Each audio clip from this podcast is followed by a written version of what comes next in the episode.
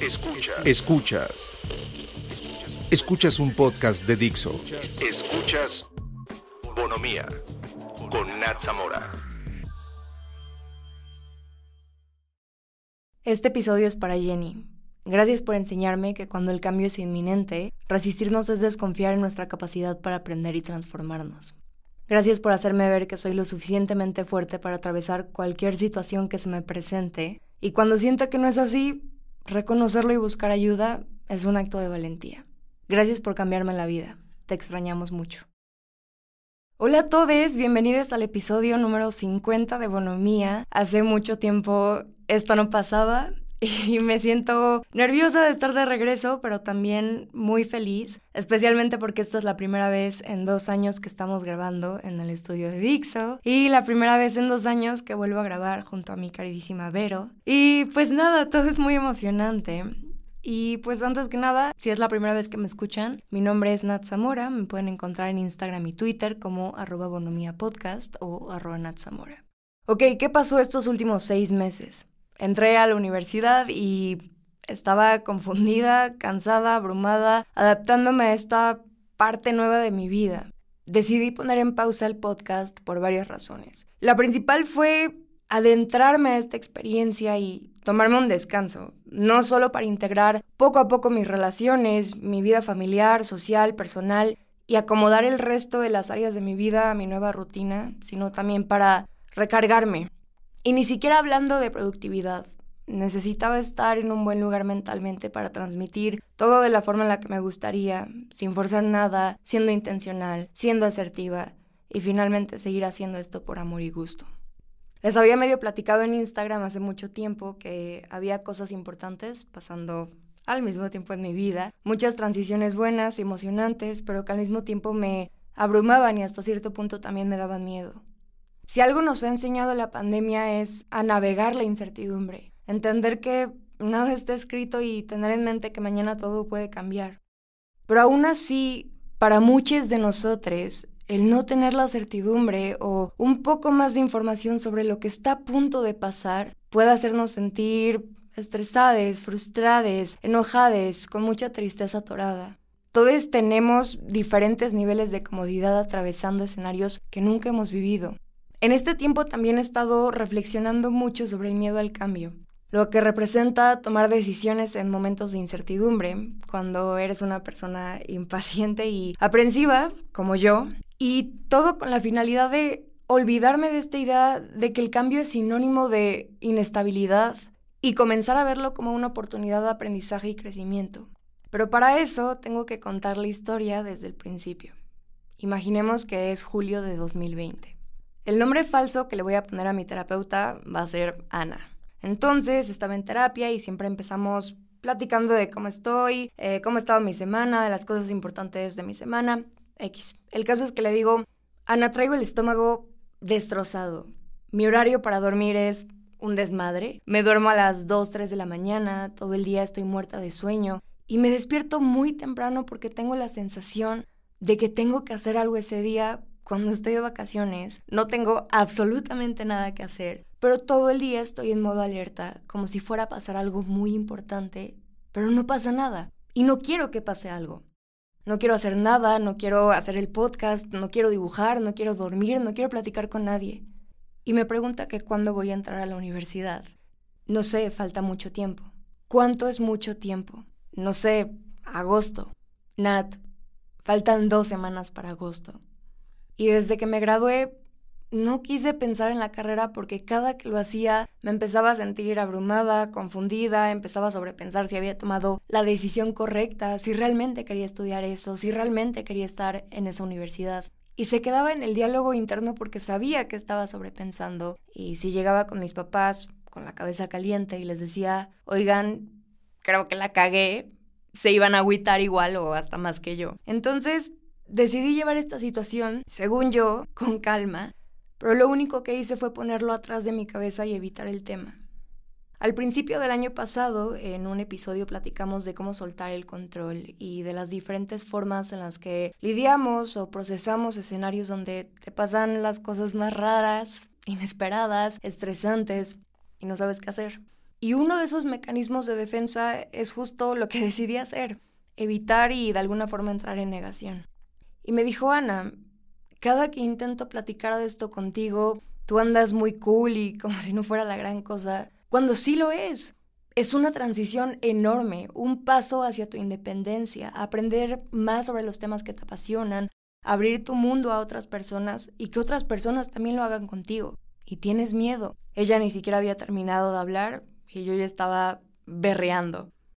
Y la forma en la que yo quería ver mi reacción a todos estos cambios que cada día estaban más cerca era como una forma de protegerme, de no crear expectativas para poder adaptarme y no desilusionarme si las cosas no se daban como yo esperaba.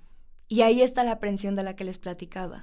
Soy una persona que se siente muy incómoda cuando no tiene información, cuando no hay un plan concreto, cuando no sé qué tengo que hacer. Pero mientras vas creciendo, muchos procesos que alguien más los hacía por ti o si los hacías tú era bajo la supervisión o con el acompañamiento de una persona adulta. Un día tú te conviertes en esa persona adulta. Y cuando tienes que crear soluciones para ti mismo, te das cuenta de que no puedes planear todo y que la vida está llena de imprevistos y de cambios. Y algo que no me había dado cuenta hasta ese momento es que me sentía muy sola. Terminó la terapia, me fui a mi casa y por un lado me sentía aliviada de que alguien había reconocido lo que estaba sintiendo, aunque yo ya lo sabía desde hace días, pero lo ignoraba. Y por otro lado, ese miedo regresó y la incertidumbre de no saber si este era el camino correcto para mí también. Ya les he platicado de mi abuelo y de lo importante que es para mí. No vive en la ciudad, entonces hablamos por teléfono y cuando vivo algo estresante o me siento muy abrumada, es la persona que busco. Le platiqué de todo lo que estaba pasando, le dije que estaba teniendo muchas dudas, que no sabía si lo mejor era esperarme un semestre para tomar una decisión más consciente y que yo estuviera más segura de mi elección. Tal vez seguiría siendo la misma, tal vez cambiaba, pero sentía que todo iba muy rápido y que yo no podía seguirle el paso al cambio. Y me dijo, deja de autosabotearte y de retrasar lo que tú sabes que es lo que quieres. A todos nos asusta tomar decisiones. No dejes que el miedo a empezar algo nuevo te haga preferir quedarte donde estás parada, porque quien no cambia no aprende y quien no aprende no crece. No les voy a decir que en ese momento se me iluminó la existencia y dije, claro, el miedo no sirve de nada. Sería muy positividad tóxica de mi parte.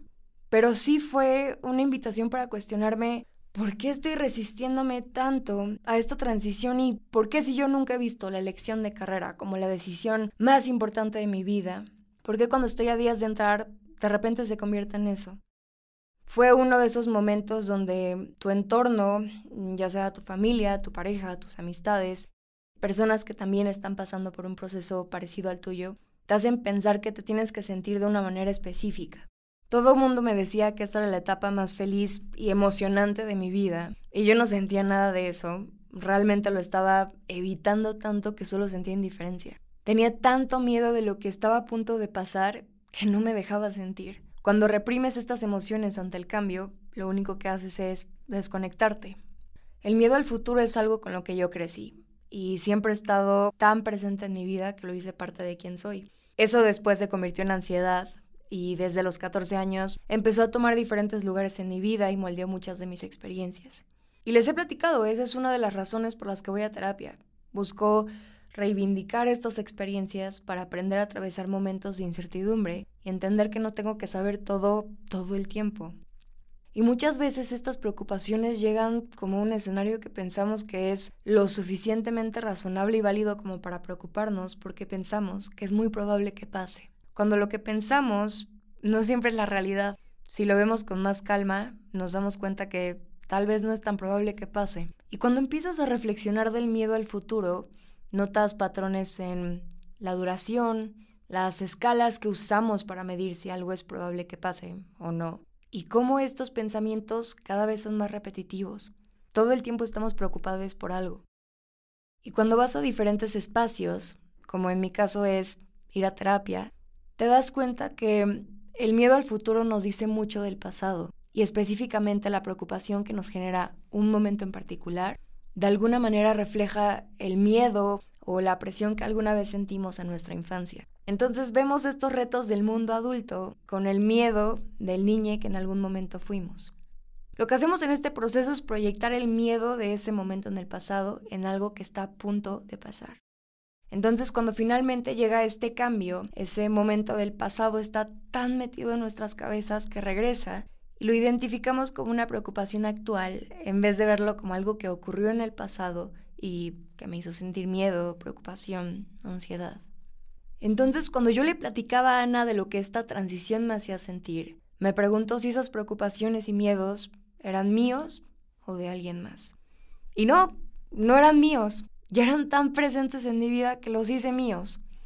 Pero justo reflexionando sobre el pasado, yo crecí en un entorno muy exigente, donde siempre pensé que tenía que destacar y hacer cosas extraordinarias todo el tiempo y constantemente recibir algún tipo de reconocimiento, no solo para que mi entorno me validara, sino para que yo también pudiera hacerlo. Entonces me convertí en una persona autoexigente, perfeccionista, con poca tolerancia para los errores, el cambio, la incertidumbre. Y todo eso se traduce a miedo a equivocarme, regresando al miedo de dos días antes de entrar a la universidad. De ahí venía toda la resistencia que estaba mostrando ante ese cambio. Y creo que esto cualquiera lo puede adaptar a su contexto y justo comenzar a discernir entre toda esta bola de miedo y preocupación qué es lo que me está generando tanta incomodidad y cuál es su lugar de origen. Esto es parte de sanar. Detectamos patrones de comportamiento o pensamiento que no nos están funcionando para romperlos y transformarlos en otros que nos beneficien. Logremos romper este ciclo de estrés constante y comencemos a tomar otras decisiones para hacer al futuro diferente del pasado y dejar de pensar que lo que pasó ayer es lo mismo que va a pasar mañana.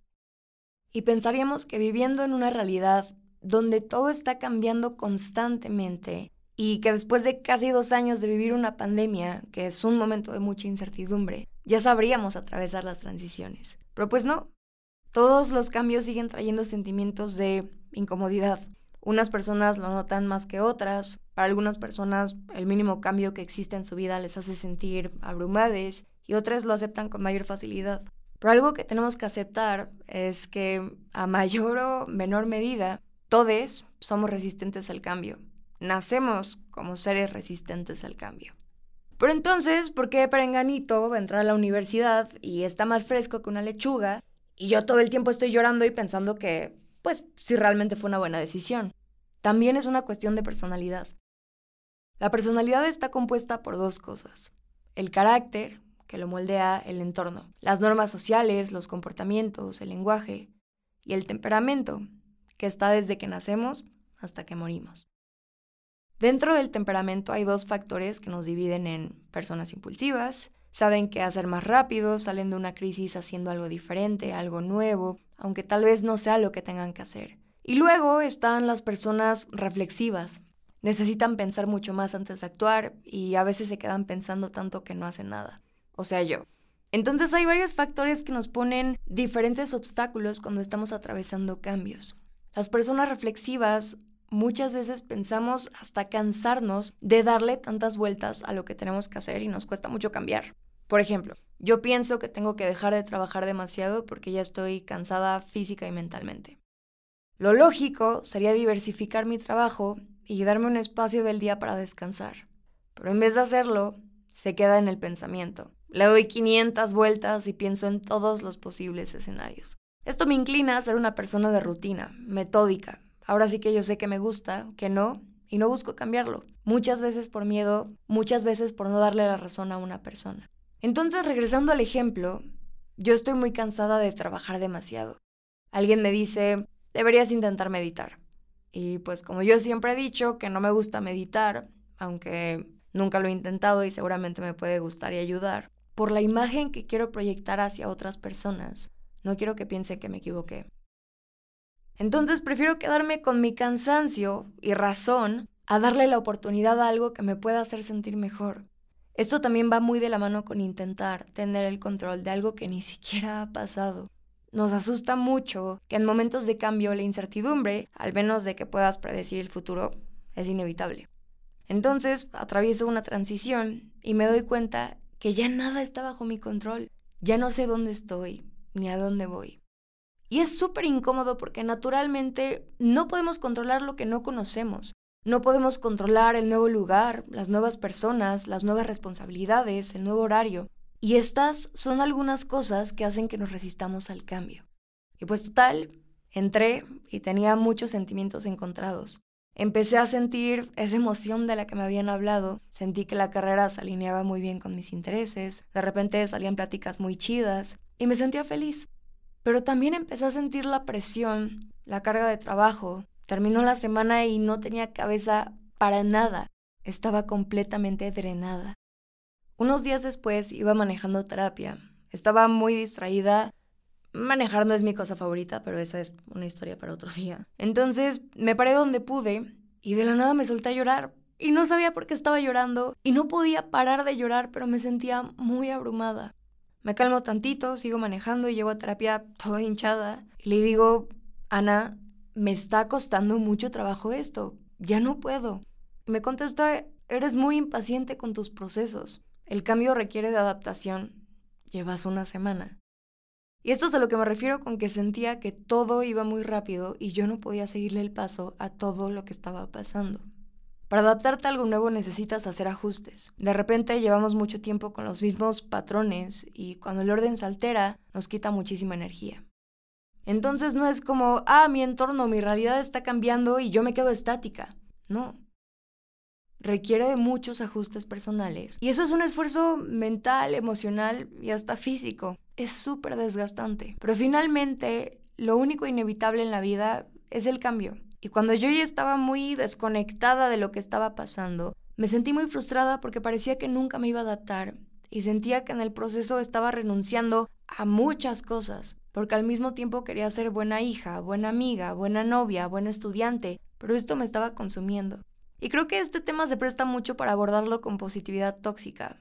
Varias personas me decían, si de verdad eres disciplinada, vas a poder con todo. No importa que te dure más tarde. No, güey, sí importa. Creo que siempre es importante priorizar el autocuidado y poner nuestra salud mental, emocional y física por delante. Pero durante estos procesos que requieren de tanta energía, es muy importante no dejarlos de lado, no renunciar a dormir, no renunciar a tener todas tus comidas, a darte descansos, a platicar con la gente que te hace sentir bien y no sentirte mal por hacerlo. El autocuidado no es egoísta, es necesario. Evidentemente hay una diferencia entre ser autocompasive y autocomplaciente. Hay que respetar nuestros procesos de adaptación, hay que dejarnos afectar por lo que estamos viviendo, no hay que minimizar todo lo que estos cambios nos hacen sentir, pero no podemos dejar que los sentimientos de miedo, frustración o incertidumbre nos hagan querer renunciar a todo. Por eso es importante reflexionar sobre el cambio y reivindicar las creencias que tenemos sobre estos procesos. Si no cambiaras, no te adaptarías y si no te adaptaras, no existirías. Hubo varias cosas que me ayudaron a calmarme. Evidentemente la primera fue platicar con alguien de cómo estaba viviendo todo esto, porque pude evaluar qué me está funcionando, qué tengo que dejar atrás y qué me gustaría añadir a este proceso. Finalmente creo que parte de mi miedo y resistencia estaba influenciada por creencias heredadas, lo que siempre escuché, lo que siempre vi mientras crecía y finalmente creí. Entonces, es muy importante cuestionar los discursos que repetimos a otras personas o a nosotras mismas para crear opiniones y criterios propios. Parte de ver al cambio como una oportunidad y no como una obligación es que expande tu visión de la vida, porque al vivir una situación que nunca has experimentado, tienes que crear herramientas nuevas para atravesar una nueva realidad y estas herramientas se pueden ver como límites. Todos los días están llenos de cambios y decisiones. Hay personas que no van a entender las decisiones que tomas, hay personas que no van a entender tus procesos de adaptación, pero al final del día no eres la misma persona que cuando tenías 12 años, ni a los 15, ni a tus casi 20, ni quien serás cuando tengas 30 o 70. Tu cuerpo cambia, tus ambiciones, tus intereses, tus círculos sociales, tus responsabilidades. Y en el proceso no vas a cumplir las expectativas de cada una de las personas que te rodean. Y esto es más mi experiencia, pero creo que cuando pasas por cambios, toda tu vida se reorganiza y también tus relaciones comienzan a tomar diferentes lugares. Habrá unas que crezcan y se vuelvan mucho más estrechas y otras que tal vez se alejan o justo toman un lugar diferente en nuestras vidas. Creo que es completamente válido y en momentos así podemos toparnos con este tipo de situaciones. Entonces creo que las transiciones son un excelente momento para conocerte y observar cómo te mueves en nuevos espacios, qué te hace sentir, qué resuena contigo, qué enriquece tu narrativa, quiénes te ayudan a ser tú mismo y quiénes te frenan. Entonces, si tú también estás pasando por diferentes cambios, déjate afectar por el miedo, la emoción, la felicidad y hasta la duda de lo que pueda pasar. Después tendrás las herramientas necesarias para decidir qué sigue. Las decisiones que tomes, siempre y cuando sean completamente tuyas, van a ser las correctas. No va a ser un error ni algo que te invalide, solo un aprendizaje más que enriquecerá tu narrativa y trayectoria. El miedo a veces es señal de cambio. Solo recuerda ser amable contigo y tu transición. Lo demás saldrá naturalmente, y si no, es porque aún queda camino que recorrer. Hay una versión pasada de ti que está muy orgullosa de lo lejos que has llegado. Muchas gracias por acompañarme un domingo más. Gracias por su paciencia, por sus mensajes lindos y buenas vibras. Extrañaba mucho esto. Ya saben que pueden encontrarme en Instagram y Twitter como arroba Natsamura o arroba Bonomía Podcast. Puedes transmitir este podcast todos los domingos, cada 15 días, en todas las plataformas digitales y Dixo.com. Adiós. Dixo presentó Bonomía con Nat Zamora. La producción de este podcast corrió a cargo de Verónica Hernández. Coordinación de producción, Verónica Hernández. Dirección General, Dani Sadia.